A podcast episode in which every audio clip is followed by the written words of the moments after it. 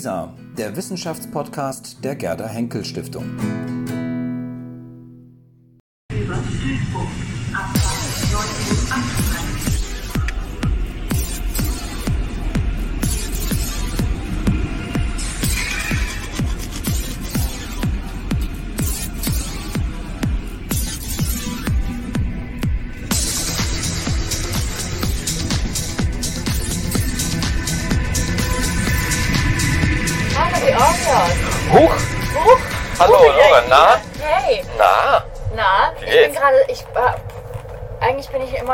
Geflasht von der Durchsage vom gastronomischen Angebot der Deutschen Bahn. Bitte sprich mir nicht über Essen. Ich bin noch so satt. Du warst wohl gerade essen. Ich war gerade essen, ja. Oh, alles klar. Und nicht zu knapp, ich war in Stuttgart essen. Oh wow, ich war auch gerade in Stuttgart. Warum haben wir uns nicht getroffen dort? Keine Ahnung, vielleicht äh, hast du mich gesehen und bist dann woanders hingegangen? Möglich. Aber okay, vertiefen wir das Vertiefen wir sie weiter. Kommen wir lieber zur Sendung heute. Ja, aber ich bin, ich bin echt noch satt. Das heißt, du kannst jetzt, bist, bist jetzt eigentlich im Suppenkoma. Wir verschieben die Sendung aufs nächste Mal und das war's, liebe Leute. Oder ich kann auch Monolog führen. Nein, nein, nee, nee, nee, nee dann lieber nicht, dann, dann spreche ich lieber mit. Ähm, nein, aber wir hatten ja Essen sowieso auch als Thema uns vorgenommen. Wir hatten Essen als Thema uns vorgenommen, aber auch Natur. Vielleicht fangen wir mit dem Thema an und bis dahin ist das äh, Essen weiter verdaut bei dir. Es wirkt sehr natürlich, oder? Was wir gerade machen. Wirkt es ja natürlich. Natürlich ist nämlich auch ein Stichwort heute, oder? Ja, in der Tat, vielleicht ein bisschen gestellt. Na, aber nee, wir wollten noch über Natur sprechen, meine ich. Über Natur sprechen, auf jeden Fall. Essen, Natur haben wir uns vorgenommen. Und das ist, äh, ist ja im Prinzip wirklich das Natürlichste der Welt, nämlich ein, eine Grundkonstante der Menschheit, was zu essen Mhm. und ähm, auch mit der Natur sich ähm, auseinanderzusetzen. Richtig. Ähm, das Umfeld, in dem wir uns gerade mit dem Zug befinden, ist nicht so natürlich. Ähm, vielleicht sollten wir noch mal sagen, von wo wir nach wo fahren. Wir fahren von Stuttgart nach Na? Frankfurt am Main Ah, richtig, sehr genau. in. In deine Stadt, genau. Und wir sind jetzt gerade hier in einem Tunnel drin, aber das ist, haben wir, ähm, glaube ich, auf der Strecke häufiger Tunnel, meine Ja, ich. das kann sein. Ja. Genau, sitzen wir im Dunkeln. Aber macht ja nichts. Nicht Dunkeln. Nein. Wir wollen ja miteinander reden und nicht nur rausgucken. Ich hatte dir vorgeschlagen, lass uns doch mal über ein paar Bücher reden, über die ich, ähm, auf, die ich ähm, gestoßen bin. Diesen ganzen Naturdiskurs, auf den du mich ja mal äh, selbst mal verwiesen hattest. Und ähm, ja, habe da ähm, ein paar Bücher vorgeschlagen. Hast du dieses Arrangement gesehen, was ich hier habe? Ein wunderbares Mosaik in jedem Toll, Stand. oder? Ich finde das ganz großartig. Ich äh, kann das nicht so ganz. Ähm, Ich nehme ja auch den Raum so ein bisschen ein. du nimmst auch ein bisschen den Raum ein, ja, aber das ist auch okay. Ich lasse dir den Raum auch gerne. Das ist nett. Und ich möchte jetzt, aber können wir vielleicht trotzdem nochmal für die Zuschauer einmal eine Phalanx machen und einmal die Bücher aufstellen, Ja, die wir gelesen haben und das, das nicht. Ah, das habe ich mich nicht gelesen, meinst du? Genau. Das stimmt. So,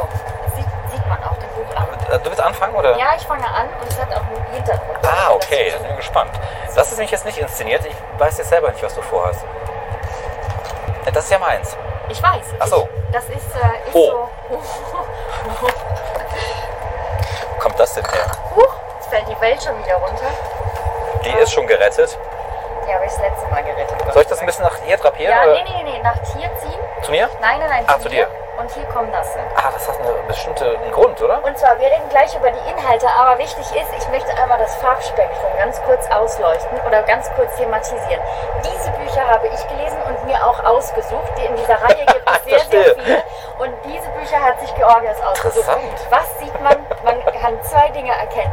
Ich habe mir intuitiv die Mädchenfarben ausgesucht, Wahnsinn. während Ja. Georgios sich die Jungsfarben ausgesucht hat. Ich habe mir intuitiv die Mädchensachen rausgesucht, denn ich habe ein wunderbares Buch über die Nelken und Schmetterlinge gelesen, wohin Moment, das nennst du intuitiv? Schweine, Esel, Fliegen?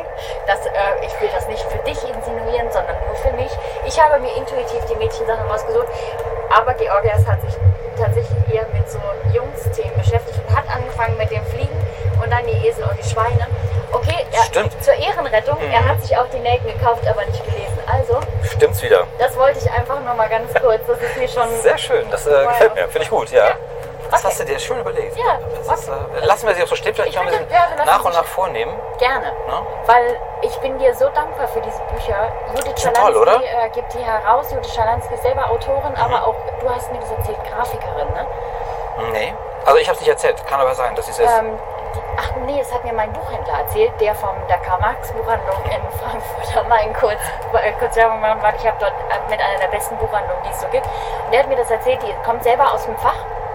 Die kann selber Bücher machen und deswegen ähm, die ähm, legt unglaublichen Wert darauf, dass diese Bücher hochwertig produziert werden. Mhm. Ich will das nämlich einmal ganz kurz vorziehen. Jedes Buch hat eine andere Farbe. Es ist äh, in einem matten Einband. Es hat einen äh, dem buchfarbigen Schnitt nach oben einen äh, Buchschnitt. Der Rest ist äh, in der normalen Farbe. Und was ich ganz großartig finde, ich hoffe, ich finde jetzt so eine Seite. Und zwar das Buch ist noch genäht, nicht geklebt.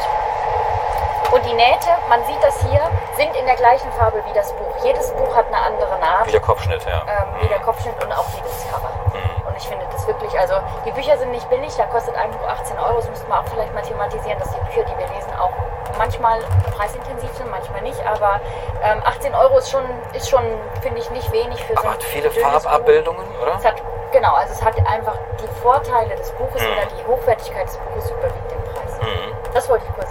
Ja, sehr schön. Nee, ich finde, damit hast du die Reihe schon sehr gut ähm, eingeleitet. Vielleicht kann man noch ergänzen, genau, das ist eine Reihe Naturkunden. Ähm, äh, da möchte man, glaube ich, äh, so, zumindest der ähm, Sinn und Zweck äh, nach den Worten des Verlages ist halt hier ähm, Natur in der Verbundenheit mit Mensch sozusagen nochmal zu thematisieren. Und da haben die, glaube ich, unterschiedliche Autoren sich ausgesucht und äh, den jeweils entweder ein, ähm, ein Gewächs oder ein Tier ähm, zugeordnet oder ähm, darum gebeten. Äh, genau. Es gibt auch Brennnessel, habe ich gelesen. Es gibt Brennnesseln und dann vor allen Dingen, äh, kurz erzählt, noch, noch Krähen, Heringe, Eulen, Schafe und Wölfe. Mhm. Und Schnecken.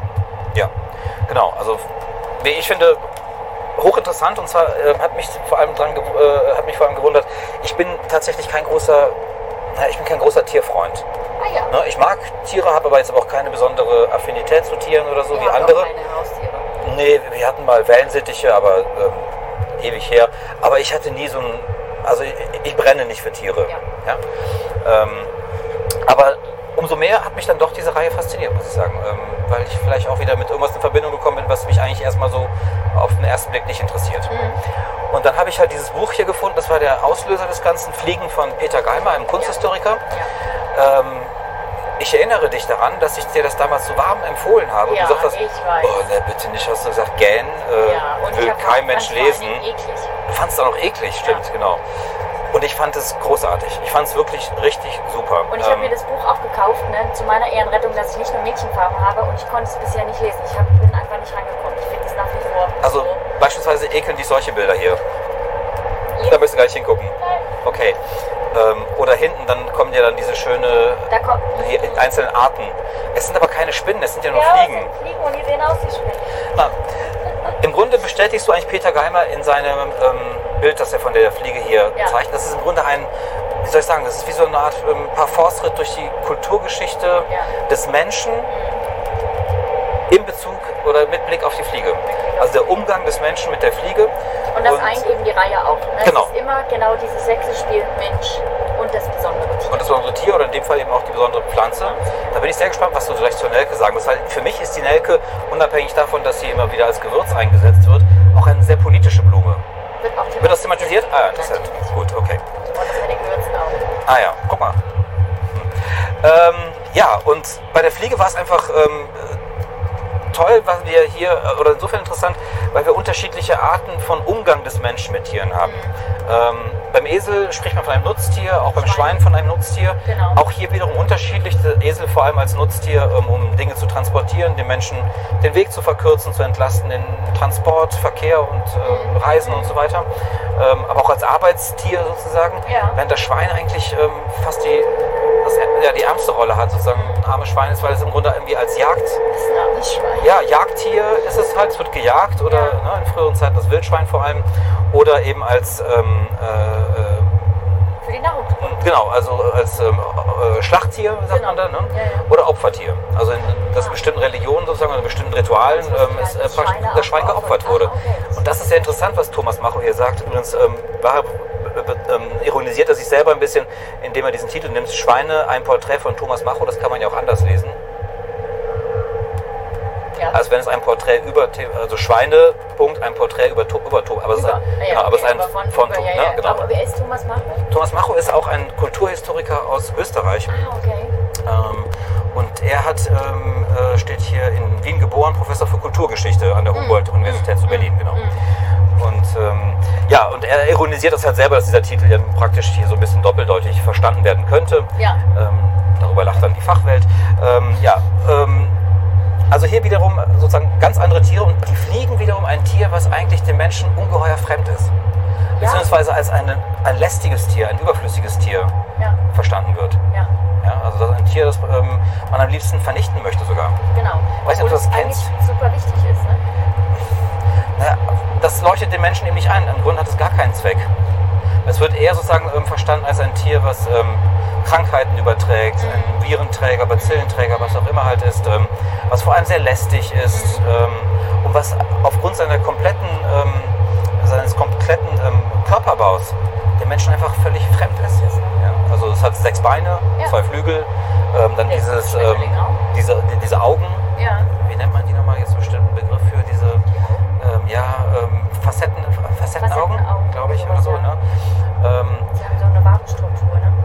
Genau, so eine, eine Milliarden oder Millionen oder Tausende von äh, einzelnen äh, kleinen ähm, ja, Augen Ich habe mal, ähm, bevor, kurz bevor du das vorschlugst, das Buch, ähm, habe ich im Deutschlandfunk äh, eine Fliegenforscherin Mhm. interviewt gehört. Mhm. Das war ein ganz großartiges Interview. Da musste ich die Fliegen ja nicht ansehen, nur anhören und äh, die hat mir Fliegen auch irgendwie anders nahe gebracht. Ja. Die hat auch über die Vorteile, also über, über die Wichtigkeit von Fliegenforschung auch gesprochen und dass Fliegen ja ganz wichtig sind, zum Beispiel um den Todeszeitpunkt zu bestimmen. Also Fliegenlarven, ähm, Richtig, ne, also wie weit sind die Fliegenlarven, dann weiß man, wie lange der Mensch ist. genau. Und ähm, ja, während sozusagen solchen Tieren vom Menschen auch eine gewisse Innigkeit zugesprochen wird, ähm, passiert es mit Fliegen nicht. Fliegen benennen wir beispielsweise auch nicht. Also wir geben einem Esel wahrscheinlich einen Namen, du bist der Fridolin oder sowas. Ähm, einer Fliege würde man niemals einen Namen geben. Dem Schmetterling auch nicht im Übrigen. Klar, man bestimmt die Art des Schmetterlings, Ja, genau. aber ähm, da, da ist der Schmetterling sehr ähnlich im Prinzip wie die Fliege. Ne? Also der, der Schmetterling ist hübsch, Ja. aber ist uns auch fremd. Fremd eigentlich, ne? Genau. Ähm, und ähm, ich habe hier eine kleine Passage hier, die ich mal kurz vorlesen könnte, ähm, die sozusagen dieses Verhältnis ganz gut ähm, darstellt. Denn es wird in allen Büchern kommt immer ein wichtiges Buch vor, und zwar das des Zoologen Alfred Brehm. Ich weiß nicht, ob das die bei dir auch mal wieder auftaucht. Bremen nicht, nein. Tierforscher offenbar, der ein wahnsinniges, äh, Von- großes wann- Kompendium geschrieben hat. Ähm, von es muss aus dem 19. Jahrhundert, wenn ich es Ja, richtig verstanden habe, sein. genau, Das ist mir aufgefallen. Dann, ne, wohl da auch- geht es, glaube ich, los. Ne? Äh, also wirklich eine Schwelle Aufklärung eigentlich. Ne? So, ähm, 18. bis 19. Jahrhundert. Und hier steht, sagt er, kein Tier, das kann wohl ohne Übertreibung behauptet werden, ist dem Menschen ohne sein Zutun und ohne ihn selbst zu bewohnen ein so treuer, in der Regel recht lästiger, unter Umständen unausstehlicher Begleiter als die Stubenfliege, die Musca domestica. Wir alle kennen ihre schlimmen Eigenschaften, die Zudringlichkeit, Naschhaftigkeit und die Sucht, alles und jedes zu besudeln. Eine Tugend wird niemand von ihr zu rühmen wissen. Ja? Und ich glaube, das ist etwas, was der Fliege so sehr anlastet. Werbung? Zeig mal in die Kamera. Was ist das für Werbung? Genau. Fliegen sind die schlimmsten Bazillenträger. Ah ja, Also, schützt eure Kinder. steht da denn nicht da? Honigfliegenträger. Von wann meinst du das? Von wann ja, das aus ist? Oder so? 1930er Jahren. Genau. Ja. Ne? Und dann lieber mit ähm, einer ordentlichen Portion ähm, Chemie ähm, Genau. ne, ähm, die Kinder be be äh, Ja. begießen und. Hauptsache keine Fliege. Ja, ähm, was fand ich noch interessant? Einen anderen Punkt fand ich noch interessant, und zwar, wenn es in die Forschung um die Fliege geht, wird hier thematisiert, ähm, wie Fliegen wohl ihr Leben erleben. Und? Da gab es einen äh, sehr interessanten Weil das Standpunkt. die Schmetterlingsfrau auch. Ah ja, das müssen wir gleich mal ähm, äh, nochmal gegenüber, gegenüberstellen. Wo ist denn diese Passage, die ich habe? Ah ja, hier. Und zwar hat ein Forscher wiederum ähm, von 1754 ein Buch geschrieben, The Microscope Made Easy, heißt das Buch von Henry Baker. Und er hat sich eben tatsächlich die Frage gestellt, ähm, wie wohl Fliegen ihr Leben erleben.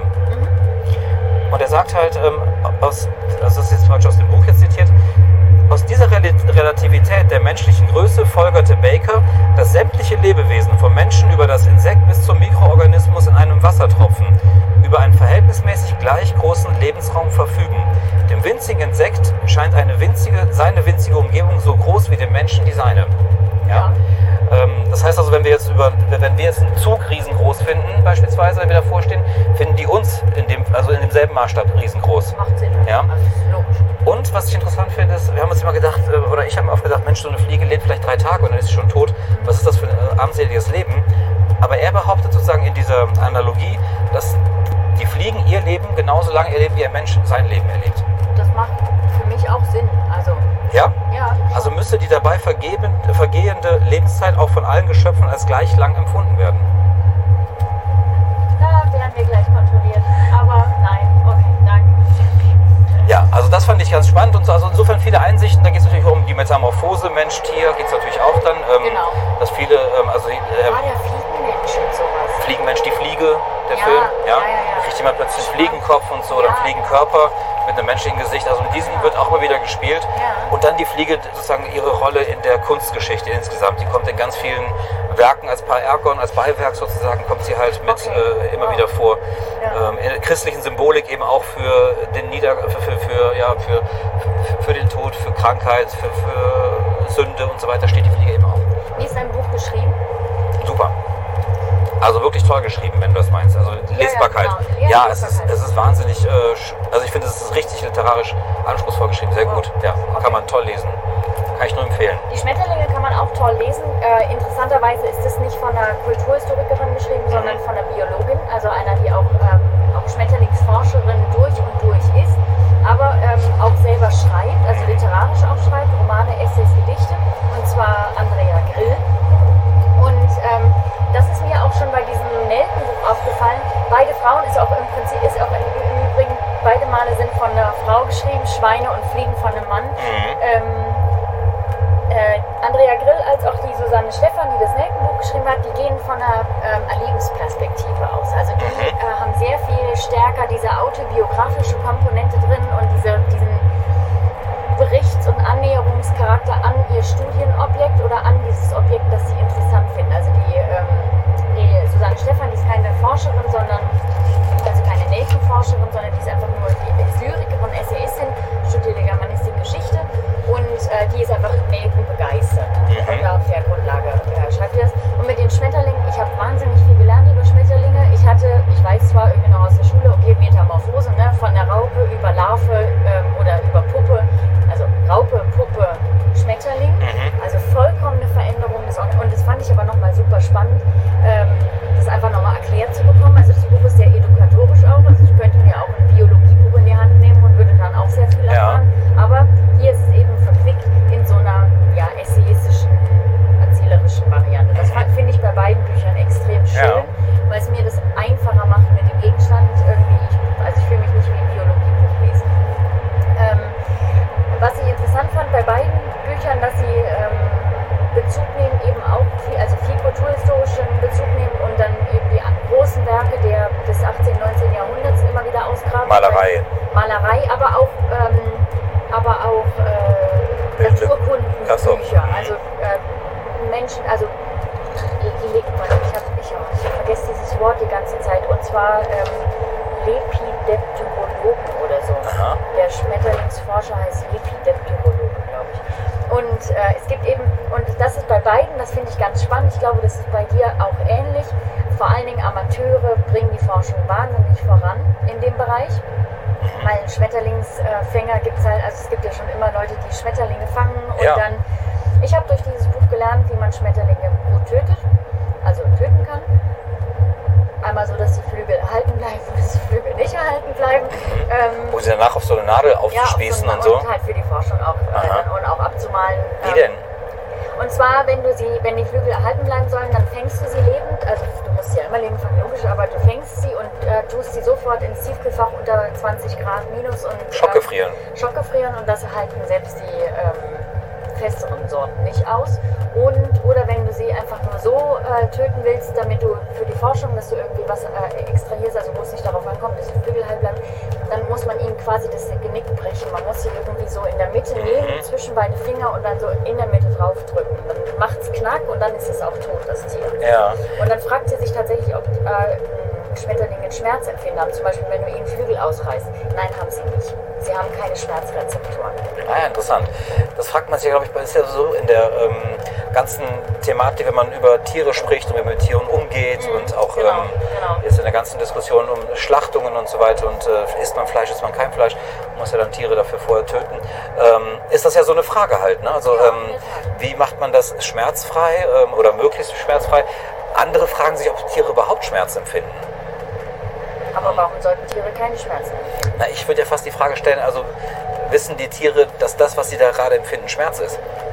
Woher wissen wir das, was wir empfinden, Schmerz ist? Und das, das haben wir gelernt, das haben wir ähm, ansozialisiert bekommen, denke ich. Meinst du? Ich glaube, wenn du ein Baby, das noch keine Ahnung von Schmerz hat, äh, äh, dass du dem, wenn du dem weh tust, dann schreist du auch. Aber glaubst du nicht, dass es einen Unterschied macht, wenn man das, was man fühlt, auch wirklich als so als etwas benennen kann, auch mit, mit Bedeutung sozusagen auch dann. Ähm, Na, dass wir das Wort Schmerz dafür haben, ist das eine, aber dass füllt. du äh, was Negatives fühlst, wenn dich jemand kneift, hm. also natürlich ist es dann, also das ist eine unangenehme Empfindung und das tut dem Schwein genauso weh wie uns, weil das Schwein, glaube ich, bin ja kein Biologe, aber das Schwein hat Schmerzrezeptoren, also das heißt, es hat Nervenenden, die von der Stelle, also die Nerven sind in der Haut und die führen ins Gehirn und das Gehirn und das Rückenmark verarbeitet es dann zu Schmerzen. Mhm, genau. Aber der Schmetterling hat das nicht. Genau. Der hat diese Rezeptoren nicht. Der hat auch, Aha. also der hat zwar ein Mini-Gehirn, aber im Prinzip hat er, der hat eher so ähm, neurologische Stränge, die dann durch den Körper sich ziehen. So habe ich das zumindest verstanden. Mhm. Und was ich aber wirklich wahnsinnig spannend finde, ist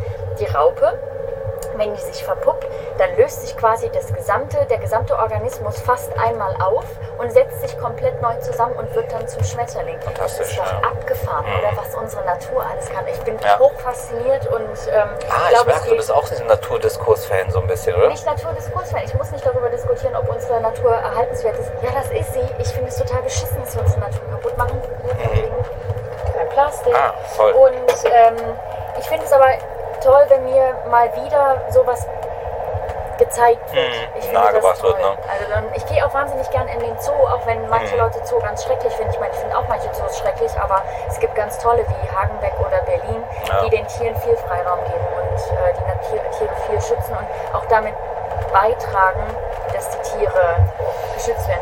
Und Ja, okay, aber ähm, dann ähm, möchte ich mal fragen, ähm, bewusst ein bisschen provokativ, ähm, wieso, ähm, also bei der Fliege macht sich keiner Gedanken darum, wie wir die töten. Also die töten wir einfach entweder mit der Fliegenklatsche oder hier wird auch schön erzählt ähm, von ähm, diesen Fliegenbändern. Ähm, ja, wo die dran hängen bleiben und elendig verrecken. Genau, Thomas Mann hat das wohl irgendwie auch mal, glaube ich, in irgendeinem, nee, Musil, von Musil spricht er genau. Ja. Musil hat das irgendwie mal ähm, in einer äh, Erzählung, glaube ich, äh, verarbeitet, wo die dann dranhängen und so weiter. Ähm, warum machen wir uns bei, oder ab, ab, ab welchem Level sozusagen machen wir uns ähm, Gedanken darum und Sympathie. ja, sozusagen haben wir eine Empathie dafür? Ja, ähm, Sympathie. Sympathie. Ja. Ja, vielleicht Glaube ist ich. das. Also ich meine, aber und Sympathie ist ja individuell. Also es gibt Menschen, die. Meinst du, äh, dass es Menschen gibt, die, die, die mit Fliegen leiden? Ja, ich glaube, also die Fliegenforscherin, die ich da im Radio gehört habe, die leidet definitiv. Also die als Forscherin leidest du dann nicht mehr mit den Tieren, weil du willst hier die ja untersuchen und damit die Forschung voranbringen. Deswegen leidet der, die hat keine Empathie mehr für ihr Forschungsobjekt. Mhm. Aber die äh, kann, glaube ich, die hat viel Empathie für eine Fliege. Durchaus. Ja. Und äh, was uns lästig ist, das können wir natürlich einfach töten. Also du würdest nicht sagen, sozusagen, je Menschen ähm, ähnlicher uns die Lebewesen sind, umso mehr Empathie haben wir damit. Und je Menschen unähnlicher oder fremder sie uns erscheinen, auch allein körperlich von der Konstitution her, umso weniger haben wir dann damit? Also in Schmetterlingen wird auch viel Menschliches reingedeutet ähm, und die sind uns ganz unähnlich. Ich glaube, dass dieses äh, Vermenscheln von Tieren auch ähm, zeitabhängig ist. Das hat auch, glaube ich, was, ja, es hat was mit dem Sympathiegrad zu tun, glaube ich schon. Hast du ähm, Sympathie für Grillen? Nein, überhaupt nicht. Aber seit neuestem, nein, seit neuestem für Oktopusse. Aber Aber-. Also für, also für Grillen hast du keine Sympathie? Nein, ich habe keine Das heißt, es ist dir völlig egal, wie man die verzehrt oder was man mit denen macht, wie man die tötet. Nein, wie man sie tötet, aber nicht wie man Guck mal, ich habe dir was nämlich was mitgebracht. Oh, nee. Einen Proteinriegel, der. Insektenriegel, Red Berries. Oh, bitte, wie eklig ist das denn? Wieso ist das eklig? Ich setze dagegen einen roh-veganen äh, Riegel. Also wenn du den heute isst, dann lade ich dich zum Essen ein. Apropos, also ich habe ja eigentlich schon gegessen, ich eigentlich gar nicht. Ich möchte ihn nicht das essen. Ich kann ihn nicht essen, weil ich möchte auch mich vor der Kamera nicht übergeben müssen. Also dieser Proteinriegel besteht ähm, aus Grillenpulver und Cranberries und äh, hat als Zutaten Grillenpulver zu 17 Prozent. Okay, bevor wir aufs Essen kommen, können wir noch mal ganz kurz über die Tiere reden. Natürlich. Aber Das Tier, ist abgefahren. isst man damit ein Tier? Ja, man ist natürlich ein Tier und es gibt aber auch, und ich glaube, dass das, darüber müssen wir gleich nochmal reden, über diesen, äh, diese Esskultur. Okay, kommen wir gleich dazu, ja. Ich meine, es gibt, äh, ähm, es gibt ähm, Urvölker, die sich nur von Insekten ernährt haben. Ich meine, die Aborigines und auch die, äh, und auch in Afrika viele Völker ernähren, müssen sich von Insekten ernähren, weil es äh, keine vegane Riegel gibt und auch noch nie gab. Und ähm, ich glaube, dass auch unsere europäischen Vorfahren sicherlich das eine oder andere Insekten Naja, gegessen uns wird ja immer mehr sozusagen gesagt, esst Insekten. Das ist irgendwie ähm, Ja, insgesamt es naturschonender und so. Ja, weil es proteinreich ist. Die gibt es halt super viele. Insekten sind die äh, Gruppe der Tiere, die es am meisten gibt. Und äh, deswegen gibt es auch wahnsinnig viele Schmetterlinge, obwohl ich keinen mehr sehe. Aber, Aber Veganer oder Vegetarier essen ja nicht Tiere nicht, weil sie sozusagen sagen, es gibt zu wenig davon, sondern eher, weil sie sozusagen die Vorstellung, ein Tier töten zu müssen, um es essen Die essen ja zu auch können danach. die würden ja auch keinen Insektenriegel essen. Nee? Na nee, warum denn? Okay. Ja, weiß ich nicht, vielleicht sie sagen, das ist für mich nicht so, hm, das kann ich nicht so streicheln und das ist nicht so, so süß Nee, und so. nee, ich glaube, also der richtige Vegetarier und nicht der PC-Vegetarier, der ähm, macht das, weil er einfach das nicht essen kann. Er kann kein Tier essen. Hm. Und, äh, aber ich will noch mal ganz kurz auf die Natur, also auf den Trend in Verlagen und auch überhaupt für zu mehr Natur, zu dieser Pseudo-Rückkehr zur Natur zu kommen. Den Trend haben wir schon relativ lange. Ich meine irgendwie so Back to Nature und und und. Das ist ein, sind ja Wellen, die immer wieder kommen im 19. Jahrhundert, Anfang des 20. Jahrhunderts sind immer das Aufkommen des Vegetarismus und diese Lebensreformbewegung, die eben wieder mehr frische Luft raus aus der Stadt, ne? also dieser Stadt-Land-Konflikt, der ist ja schon ganz, ganz alt. Und ähm, mir ist aber eben aufgefallen, dass die Verlage sich da sehr breit aufstellen wieder. Ähm, nicht nur die Zeitschriftenverlage mit Landlust drauf und runter, sondern eben auch die ähm, richtigen, die, die, die Wissenschaftsverlage. Und äh, wir haben bei Mattes und Seitz eben diese Naturkundenreihe, aber wir haben auch, und das habe ich mal mitgebracht, Wow. ähm, sehr elaborierte, sehr kluge, aber und auch zum Teil ein bisschen verkopfte, aber sehr wissenschaftliche ähm, Beschäftigung mit Natur. Ähm, Ha- äh, Böhme ist Kunsthistoriker und setzt sich eben mit den Aussichten der Natur, also mit der Beschäftigung von Natur in der Kunst auseinander. Dann haben wir Wolfgang Riedel, der über, ähm, vom Schreiben über Natur und der Natur als Wohnort der Sehnsucht und geht dabei auch auf diese, diesen Trend, den neuen Trend des Natural Writing ein. Interessanterweise hat Mattes und Seitz auch einen Preis für Natural Writing ausgelobt. Also die schreiben sich das schon sehr auf die Fahnen. Und was ich auch sehr empfehlen kann, ist Lauren Darsten gegen die Natur, die eben auch nochmal diesen ganzen Naturdiskurs ähm, Wow. äh, thematisiert. Also ich kann die alle sehr empfehlen. Und ich habe eine zweite Lieblingsbuchhandlung, das Y auf der Berger Straße, mein zweiter Werbeblock heute. Und zwar, die sind auch total in diesem Trend. Und ich höre gleich auf zu reden, weil ich äh, Nee, nur noch spannend. in, in Begeisterung verfalle. Die haben nicht nur alle Bücher von der Naturkundenreihe, die haben auch diese. Und vor allen Dingen, und ich war dann da, habe in dieses äh, Regal geschaut. Es gibt ganz viel über Bienen, das ist ja auch ein langer, neuer, Mhm. also ein neuer Trend, aber auch schon ein bisschen länger. Und dann fand ich plötzlich ein Buch, was mir so absurd vorkam, dass ich es unbedingt kaufen musste. Jetzt und bin ich mal gespannt. Und jetzt tatsächlich angefangen habe, es zu lesen, weil ich dachte, okay, ich muss vor der Sendung auch da nochmal reingeguckt haben und ich kann es nicht mehr aus der Hand legen. Aha. Und zwar, ich habe ein Rendezvous mit einem Oktopus von Cy Montgomery. Es ist tatsächlich wohl ein ähm, Bestseller gewesen, ist schon ein paar Jahre auf dem Markt. Ich muss jetzt mal nachgucken. Hm, 2019 als Taschenbuch, 20, seit 2015, genau. Und ich muss sagen, ich habe total, ich habe mich total verliebt in Oktopus. Ach, echt? Dieses Buch ist so großartig geschrieben.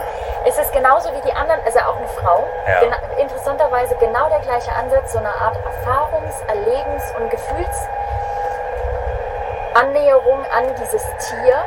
Äh, sie ist auch Schriftstellerin und ähm, wollte unbedingt mal einen Oktopus kennenlernen mit seinen 1600 Saugnäpfen und seinen äh, 1000 Armen. Und äh, auch hier Kultur, historische Einsprengsel, sehr viel äh, neue Forschung, sehr viel überhaupt Tier erklären, anstatt irgendwie halt so einen Tieratlas in die Hand zu nehmen und dabei gleichzeitig halt wirklich auch ähm, das wirklich wie eine Liebesgeschichte verpacken. Wie erklärst du denn, dass dieser Naturdiskurs so ähm, populär derzeit ist und so eine große Rolle spielt oder viele Leute begeistert? Ich könnte da jetzt die ganze Digitalkultur, Pessimismus, Keule schwingen und sagen, Du wir- meinst du als Gegenmodell? Ein bisschen vielleicht, dass wir einfach uns äh, immer mehr entnaturalisieren. Wir Kinder wissen nicht oft nicht mehr, wie Essen hergestellt wird, wo es wächst. Ähm, wir verlieren einfach viel den Kontakt zur, vor allem wenn du in der Stadt wohnst. Dagegen spricht wieder, das wird bei Welzer, kommt bei Welzer auch mal rein, dieses Urban Gardening, dass du halt irgendwie, Dein Mikro ist nach innen Oh. gerutscht. hat man mich trotzdem gehört? Danke. Ja, Ähm, also Urban Gardening, ne, dass man halt die Stadt irgendwie wieder selbst begrünt. das sollten wir gleich mal irgendwie mal lösen, glaube ich. Vielleicht machst du es vorne hier lieber dran, so ein bisschen. Genau. Okay. Ja, so ist besser. Also ich glaube, es braucht so eine, ich glaube, vielleicht ist da so ein Trend zur Renaturas Renaturalisierung äh, Als bewusste Abkehr sozusagen von Zivilisation, von Überzivilisation. Von Überzivilisation und ähm, Künstlichkeit. Mhm. Künstlichkeit vielleicht. Das wäre auch ein gutes Stichwort für Essen. Auch das wird immer künstlicher. Ja, äh, interessiert, ist ja eine interessante Rezeption sozusagen. Man, wenn man Bücher liest, äh, erlebt man ja eigentlich nicht Natur. Nee, gar nicht. Ne? Also, Das hat ja mit, mit Natur nicht- eigentlich ich nichts zu tun. Ne? Wald, genau, ne? ne? Also Ja. man, äh, Auch diese Waldbücher, ne? ja, Bäume sprechen, Genau, ja. Rohleben und Therapien im Ja. Wald und so weiter. Ähm, also insofern, diese möglicherweise verschaffen uns das in eine Traumwelt oder eine Fantasiewelt in Natur, aber dadurch erleben wir ja nicht Natur, wenn wir das Nee. lesen. Ja. Also, ist es einfach ein Feigenblatt? Hm, vielleicht ist es einfach nur, ähm, vielleicht ist es manchmal auch das, das Faszinosum ein bisschen zwischen so anderen und so Fremden. Der alten Welt. Ja, dass man vielleicht irgendwie nicht mehr so vertraut damit ist und dass dann dadurch wiederum eine gewisse Faszination vorzukommen. Weil ich ja tatsächlich diese Bücher gelesen habe mit ganz viel Aha-Effekten und dachte, Ich wow, auch. das wusste ich gar nicht. Hey, Ja, ich auch, echt? genau. Und so, das war mir nicht bewusst. Ähm, ich wusste nicht ähm, von Schweinen beispielsweise. Ähm, das äh, macht Thomas Macher so stark, der sagt, der- der Schwein ist dem Menschen so nah und fern zugleich. Mhm.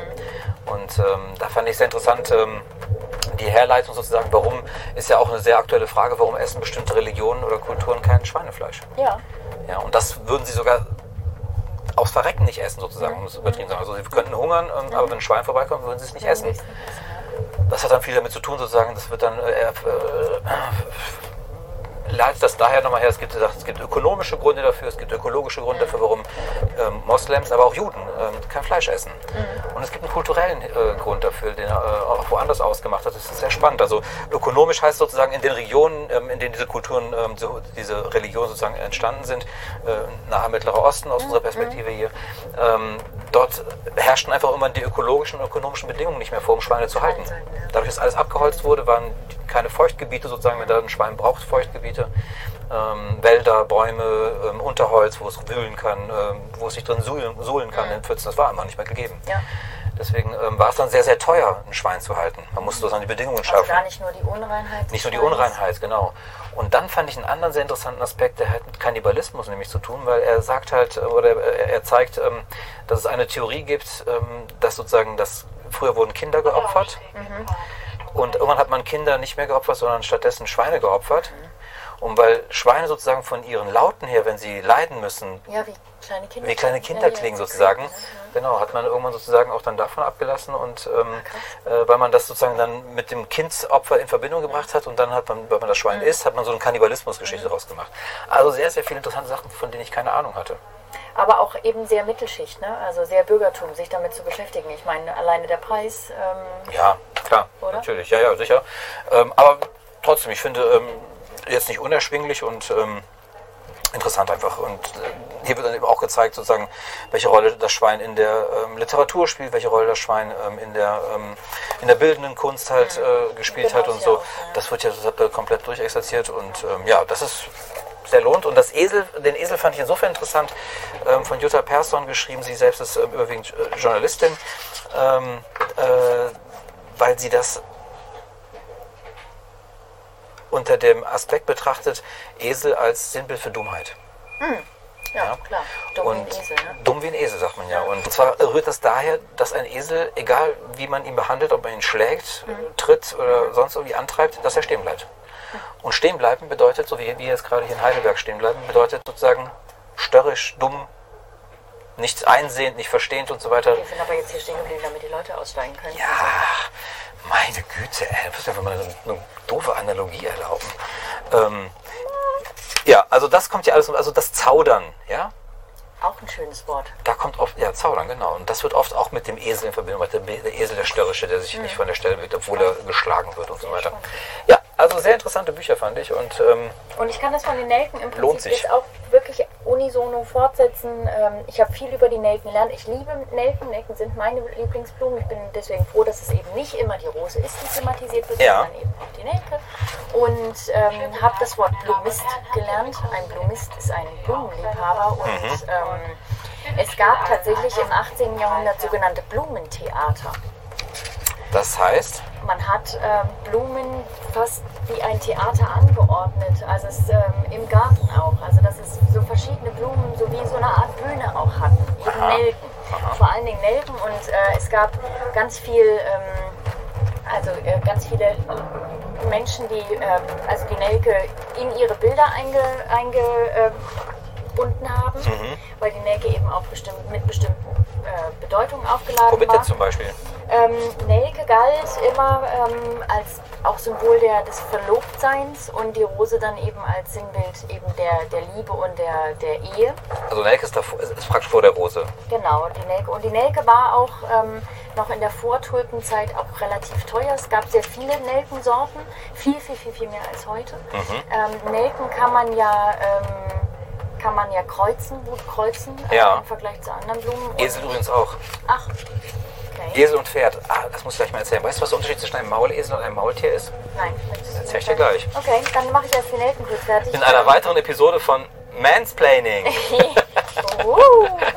ähm, auf jeden Fall, was wollte ich sagen? Genau, also die Nelke hat irgendwann ähm, an Popularität verloren und wird, wurde dann irgendwann politisch sehr instrumentalisiert. Klar, vom, äh, äh, vom Sozialismus, die rote Nelke und auch im, im Maoismus oder Die Nelkenrevolution in Portugal. äh, die Nelkenrevolution, aber hatte ja auch einen linken Ursprung. Ja, genau, ja, genau. Also die Linke hat dann die rote Nelke vor allen Dingen. Ähm, und heute, wie gesagt, gibt es kaum noch äh, Nelken.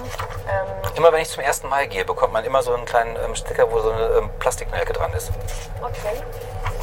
Ja, dann. ähm, Entschuldigung, ich habe dich unterbrochen. Nee, aber was äh, ganz spannend ist eben, ähm, genau, äh, die, die, die Nelke hat eben ganz viel, ist eine, Ding, de, eine Denker, aber keine Dichterblume. Das fand ich auch nochmal ganz spannend.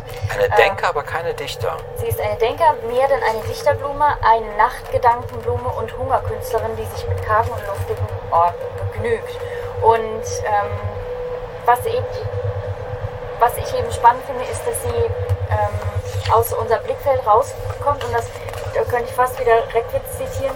Die Nelke ist ja so, hat ja so was Unscheinbares, wohingegen die Rose so schillernd ist, ne? so was Einzigartiges hat. Die duftet ganz toll. Ich meine, die Nelken duften auch unglaublich. Wenn du ganz viele Nelken hast, ist es ein betörender Duft. Gibt es hier auch Nelke als Gewürz? Ja, die Gewürznelke ist allerdings eine andere Ah, Gattung. okay. Deswegen, ähm, aber zum Beispiel auch dieses, äh, dieses Lied äh, mit Näglein besteckt. Näglein sind Nelken, nicht Ah. Nägel. Ne? Ach so, Ja, muss genau. man mir ja mal sagen. Richtig, weil die Nelken äh, eben auch durch die Luft äh, viel als Grabbeigabe oder als Mhm. diese ätherischen Öle dann. Um das zu über, um das zu übertünchen sozusagen oder den Genau. Geducht. So, und was ich wirklich toll finde, ist diese Sammlung an wunderbaren Ja, die Porträts am Ende, ne? Porträts am Ja. Ende, äh, das muss man auch nochmal hervorheben. Das ist auch beim Schmetterling wirklich ganz toll. Diese Schmetterlingsforscherin ist Ochsenaugenforscherin und hat hier ihre Lieblingsschmetterlinge, ähm, Porträt, also die Porträts. Und das kannst du dir angucken, aber die Fliegen kannst du dir nicht angucken. Ich finde, Schmetterlinge haben in der Mitte immer sowas. Ja, aber das, das ist es also ich kann ja. auch einen Schmetterling nicht in die Hand nehmen.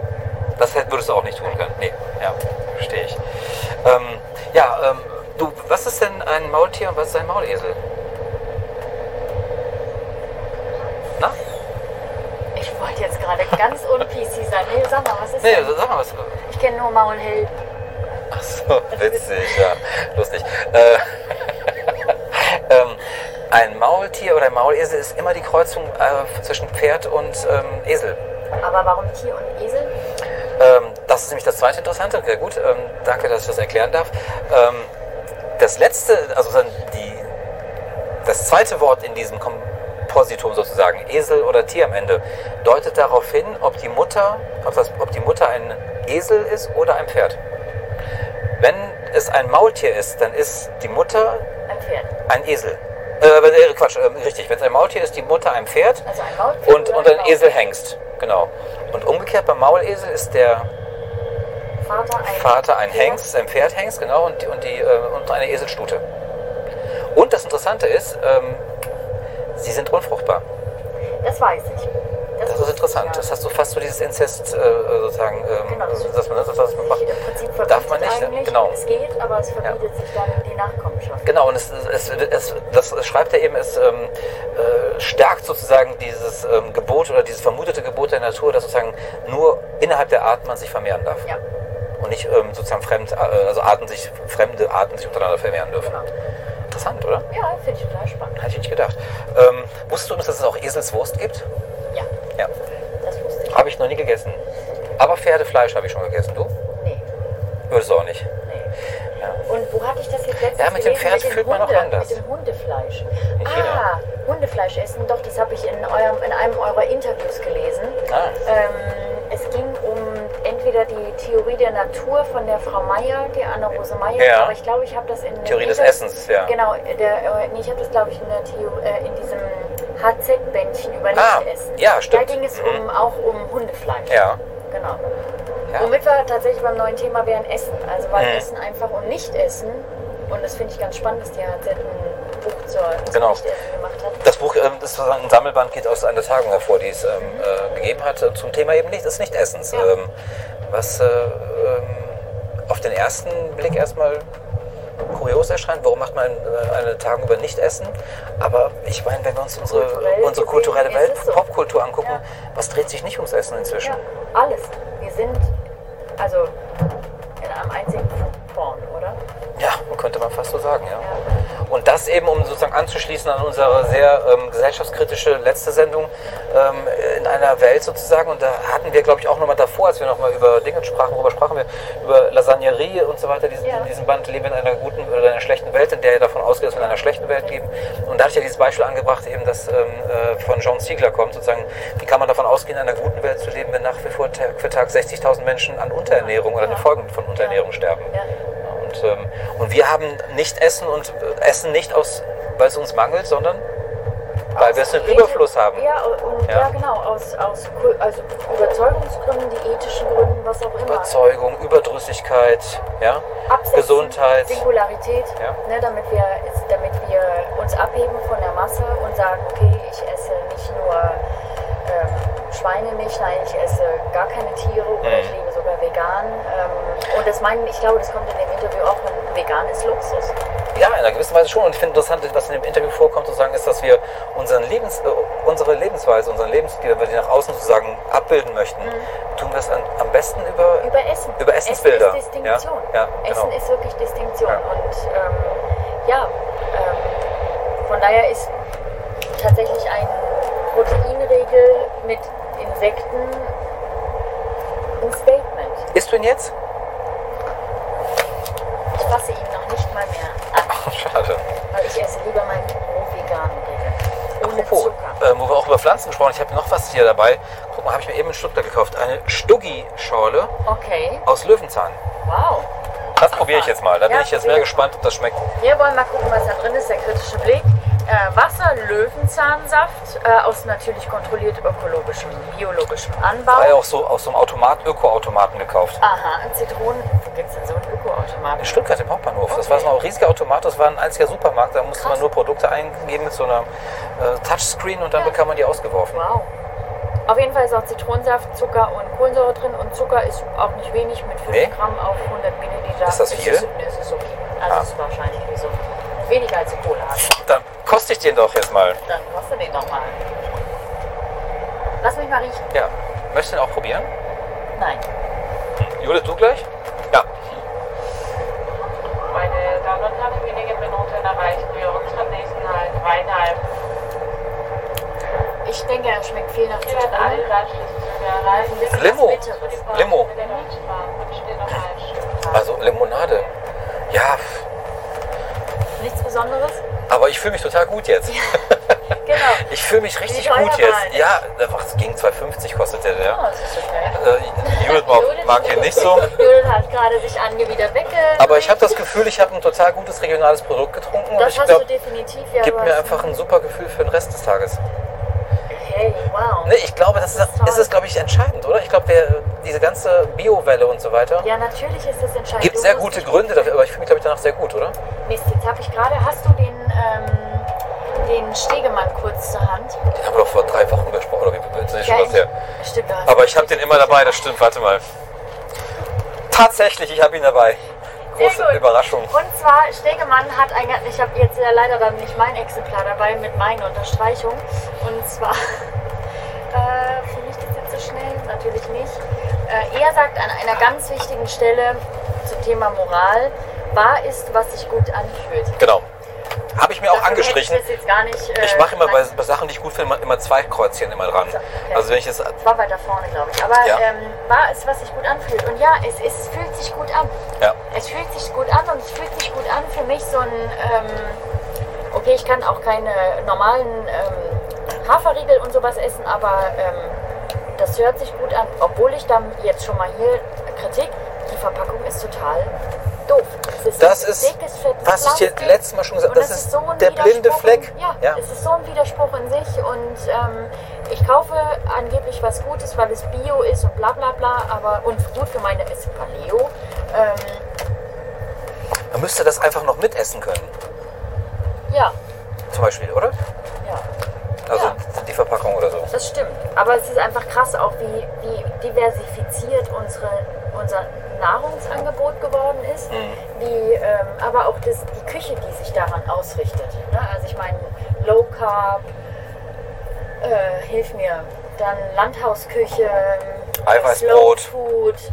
Eiweißbrote. Ja, das wäre wie Low Carb dann, aber so. ähm, also eine proteinreiche Nahrung, also Low Carb ist es bestimmt. Äh, vor allen Dingen ist. Kennst du die 16 zu 8? Nee. Ach, das mit dem Fasten, oder? Ja, so, so, so, so eine Art Fasten, genau. Genau, das ist doch Intervallfasten. 16 Stunden nichts essen, 8 Stunden essen. Mache ich heute mal, nachdem ich so viel gegessen habe, das schaffe ich, glaube ich. Nee, wirklich. ja. Ja, das ist äh, spannend. Ich war auch noch mal, bevor wir äh, losgefahren sind, auch noch mal im äh, Bahnhofskiosk und habe äh, zweimal Mhm. Ah, ja. Hochglanzmagazine gekauft, nämlich. Low Carb und ähm, leichte Küche, leichtes Leben. Okay, das finde ich noch in Ordnung. Aber was ich hier ganz krass fand, war, das ist auch ein neues Magazin.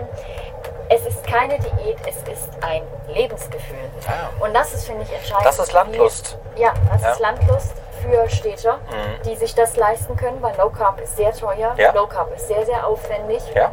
Na, du isst ja keine normalen Mehle, das heißt, du gehst nicht, kannst nicht mehr zum Bäcker gehen, wenn du Low Carb isst. Mhm. Äh, du musst auf besondere Art und Weise backen. Natürlich hat es viel ähm, was mit äh, Gemüse und Obst zu tun, aber es ist natürlich irgendwie eine künstliche Nahrung, Mhm. die anders hergestellt wird als unsere.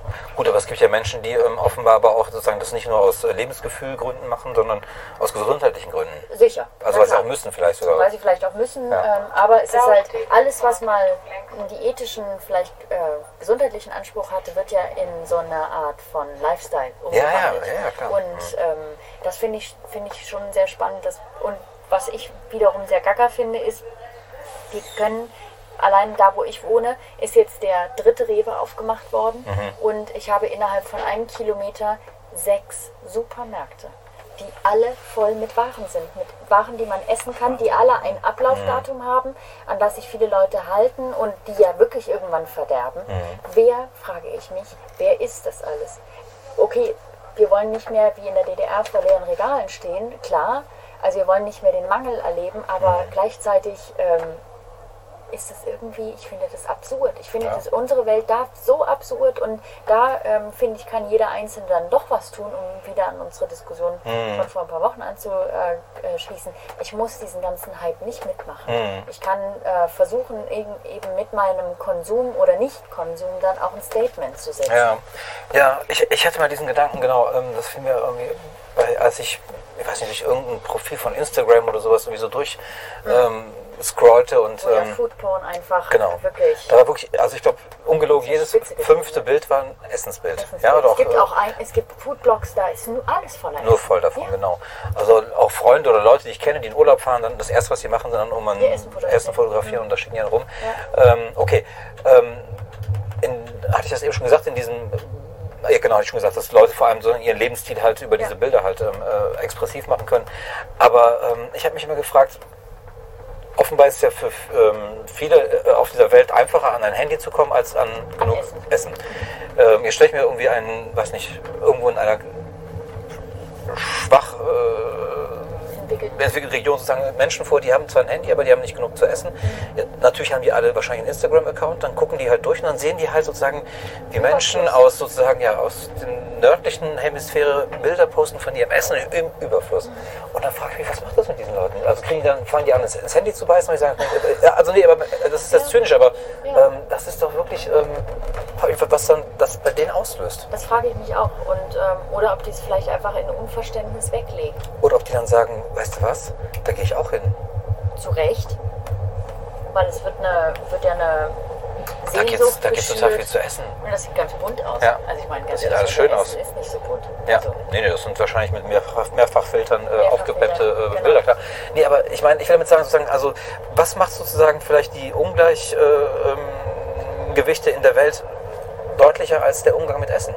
Absolut. Und Der Zugang zu Essen, die Ja. Verfügbarkeit von Essen, ähm, das, ähm, der Umgang mit Essen, wie viel esse ich, wie viel esse ich nicht, ähm, kann ich es mir leisten, einfach drei Tage gar nichts zu essen, weil ich sage, das ist ein gutes Lebensgefühl danach oder ich habe ein bisschen gefastet ich, oder so. ähm, Weil ich so viele Bilder von super hübschen äh, Amateurmodels äh, bei Instagram sehe und einfach aufhöre komplett zu essen, damit ich auch so dünn werde wie sie. Ja, auch. Was ich nämlich super spannend finde, ist dieser Trend, Model oder Amateurmodel Mhm. postet sich, wenn es nicht irgendwelche Kleider zeigt, vor allen Dingen mit Essen, mit einem Übermaß an Essen Mhm. und auch sehr fettigem, ungesunden Essen. Oder halt dann immer mal wieder, ach, ich ernähre mich aber super gesund. Also das ist einfach ähm, so eine verdrehte Welt und ähm, da, ich glaube, das, das finde ich auch ganz spannend, das war auch in einem der Interviews, ähm, Essen verbindet ja irgendwie, Essen hat was Geselliges, was Absolut, Soziales ja. Ähm, womit wir eigentlich, eigentlich könnte uns das Essen doch verbinden. Aber irgendwie tut es das mal auf einer sehr oberflächlichen Mhm. Ebene, indem wir eben die Bilder, die Hochglanzbilder von anderen Leuten liken, was sie gerade in ihrem ähm, Frankreich, Karibik oder was auch immer Urlaub essen. Ja. Und ähm, eigentlich könnte doch das, früher war Essen, also ich kenne es aus meiner Kindheit noch, hatte Essen viel damit zu tun, du musstest sehr viel Zeit investieren, um es herzustellen, auch anzubauen einzuwecken. Das sind eines, die Kulturtechniken kommen jetzt wieder und das ist auch wiederum ein Lifestyle-Trend, zu fermentieren, einzuwecken, äh, einzukochen. Es gibt Zeitschriften ohne Ende, es gibt Seminare dafür, ähm, weil wir das alles verlernt haben in, in einer sehr hochkulturellen Welt. Aber ähm, was ist das? Ja, ähm, Oder schaffen wir es vielleicht übers Essen wieder zurückzukommen zu einer Gemeinschaft? Essen könnte ja was Geselliges sozusagen sein, ne? wo Es Menschen, Menschen zusammen, genau, wo Menschen ja. zusammenkommen, genau. Aber tatsächlich haben wir ähm, viele ähm, Sachen, wo es um das Essen halt unterwegs geht. Dieses, dieses ganze To-go. To-Go-Wesen beispielsweise, ja, dieses Fastfood-Wesen und so Ja. weiter. Also ich will jetzt auch gar nicht in dieses übliche kulturkritische Lamento jetzt so, ähm, so, so, so, so, einstimmen, aber, aber ähm, stimmt ja irgendwie. Also darüber sich ähm, Klar, da ist, darüber, sind zu sagen, uns, das- ich, sehr darüber, einig. darüber Also zu sprechen und das irgendwie auch ähm, zu kritisieren, warum nicht? Also Ja. das ist ja nicht nur reine Kulturkritik. Aber wie kommen wir, also ich meine, ich finde es eigentlich, ich finde es nicht gut, also ich finde es schön, dass wir, dass wir genug zu essen haben, alle das un, un, ohne Frage und dass wir, dass auch ich, die nicht, die in manchen Lebensmitteln eingeschränkt nur essen kann, weil sie, ne, weil sie bestimmte Unverträglichkeiten hat, dass es einfach dafür mittlerweile einen Riesenmarkt gibt. Ich war, als ich 18 war, Vegetarierin, überzeugte Vegetarierin und musste mir die Sachen, weil es die auf dem thüringischen Dorf nicht zu kaufen gab, musste ich sie mir bestellen. Und es wurde mir ein Paket geliefert. Ähm, das war revolutionär. Heute gehe ich einfach in den Supermarkt um die Ecke und kriege alles, was ich irgendwie damals mühevoll bestellt habe oder gar nicht bekommen habe. Ich meine, es ist schon schön und dass auch diese Vielfalt da ist, aber ähm, brauchen wir wirklich so viel Vielfalt ähm, in wie, wie ko kommen wir dem entgegen? Ja. Das kommt ja noch in einem der Interviews auch, ähm, wird das auch noch thematisiert, ähm, sozusagen eine Rückkehr wieder, oder nee, genau, Welzer hat das auch in seinem Buch, richtig. Ähm, das war auch eins von diesen Zukunftsbildern, die er ausmalt. Warum müssen wir sozusagen zu jeder Jahreszeit Erdbeeren haben? Ja? Also sozusagen, dass wir das genau. zu essen haben, was Genau. sozusagen gerade die Natur in ihrer Regelmäßigkeit sozusagen halt abwirft. Aber so. will jeden, ja? jeden Tag Steckrübe essen im Winter? Ja. Ja, Das ist aber das, was bei uns wächst. Ja. Aber müssen wir die Kiwis sozusagen rund um die Uhr haben? Genau. Oder die Wassermelone oder was müssen wir überhaupt alles rund um die Uhr haben und das kommt auch bei Welzer dieses Same-Day-Delivery. Mhm. Oder sagt auch Stegemann. Also dieses immer nur im Jetzt verharren und auch nur uns jetzt sehen und zu sagen, okay, uns steht es zu, dass Ja. wir das essen. Wir haben das verdient, weil wir arbeiten sehr viel und wir haben es auch verdient, uns was Schönes zu essen zu gönnen und und und. Aber, und da komme ich wieder auf diese Kritik an, an meine Kritik, an meine spezielle Kritik an Welzer zurück. Ähm, wem ist es denn geschuldet, dass wir sozusagen rund um die Uhr alles bekommen? Also das ist doch ein Geschäft.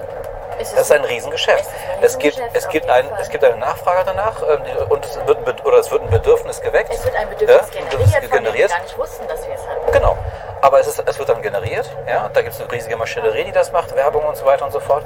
Und dann wollen wir das haben. Und dann Aber wir verkauft es sich. doch von diesem Hyperkonsum einlullen. Ja, aber müsste man dann nicht sozusagen an diesem System, an dem Wirtschaftssystem Ja, sozusagen aber irgendwas das ändern? unsere- Das ist doch irrsinnig. Aber da widerspreche ich dir, es ist doch unsere eigene Denke, dass wir sagen, okay, wir, ähm, ich muss das auch alles haben. Ich Ab- muss ja. jetzt eine Erdbeere essen. Sofort. Judith, geh los und hol mir eine Erdbeere. Ja, aber Nora, das ist, das ist der Punkt. Du alleine änderst nichts. Du kannst ja von mir jetzt irgendwie sagen, ich esse ab heute keine Erdbeeren mehr im Februar. So, was ändert das? Ja, aber Wenn wir koordiniert 10 Millionen Menschen auf einmal das tun würden, würde wahrscheinlich das was bringen. Aber es gibt nichts mehr, es gibt keine Idee mehr, das würde ja Stegmann sagen, es gibt keine Idee mehr, die uns noch zusammenbringt. Das weil, weil, Fitz wir, weil wir total fragmentarisiert sind. ja, das sagt Es gibt auch, keine aber das kann, aber das, das, das widerstrebt Deswegen mir, muss, das am hinzunehmen. groß, deswegen muss am großen Rad gedreht werden. Einerseits ja, andererseits, na ja klar, ich meine, das große Rad... Da muss gesagt werden, Importverbot für, für, für Ja, Erdbeeren. oder warum so, erlaubt Ende. bitte die Stadt Frankfurt, dass auf einem Kilometer äh, fünf oder sechs Supermärkte äh, da sind? Ja. Warum, warum Ja. wird das überhaupt erlaubt? Ich meine, das, das fördert das ja. Weil es eine Sache des Geschäfts ist. Ja, ist es klar, und der Staat Ja. profitiert davon. Dennoch glaube ich, dass Also tut er kurzzeitig und danach ähm, hat er alles wieder weg. Ja. Ja, ja, genau. Aber ich meine, wir lassen uns doch wirklich von dem Hyperkonsum für dumm verkaufen. Ja. Wir machen ihn doch mit.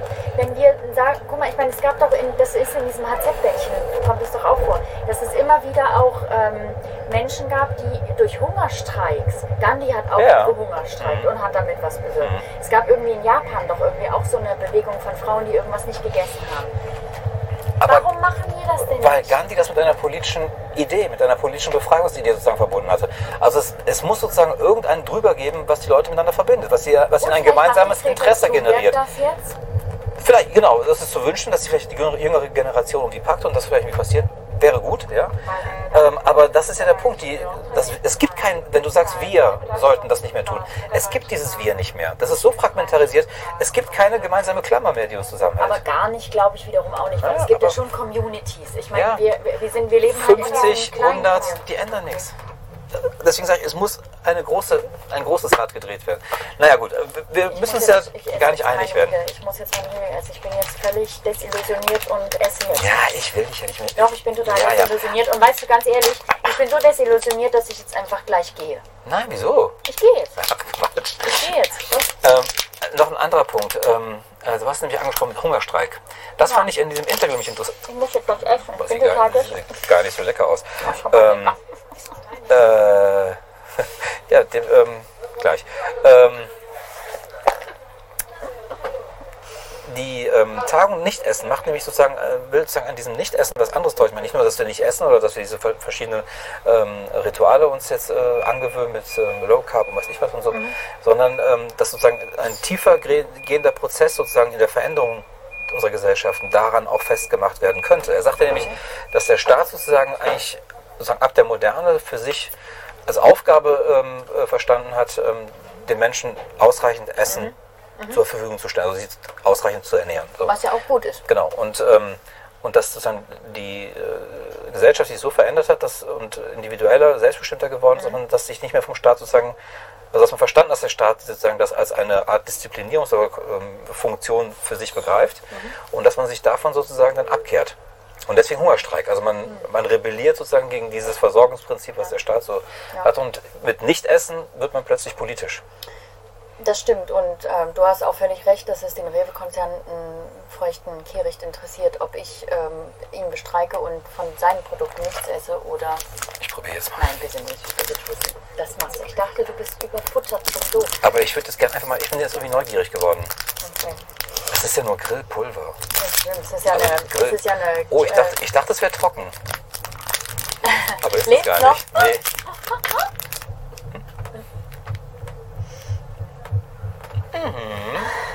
es wird wahrscheinlich süß und nach Beeren schmecken, weil da du die Grille?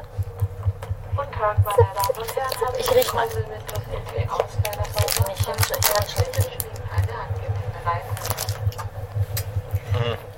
Self-Experiment. Oh. Ja, gerne, Judith, bitte. Judith traut sich, ich bin so krass, Judith traut sich, ich bin Irgendwie dran. trocken, Pulver. Grillpulver, Grillpulver. Ja. Ich möchte so einen Schluck von meinem Wasser haben. Mhm. Aus meiner, es ist Leitungswasser, Frankfurter Leitungswasser ähm, aus der PC Metallflasche. Vielen Dank. Möchtest du auch Wasser haben? Und schmeckt's? Schmeckt nicht nach Grill. Schmeckt nicht nach Grillen, aber wie schmeckt ein Grillen? Wer weiß.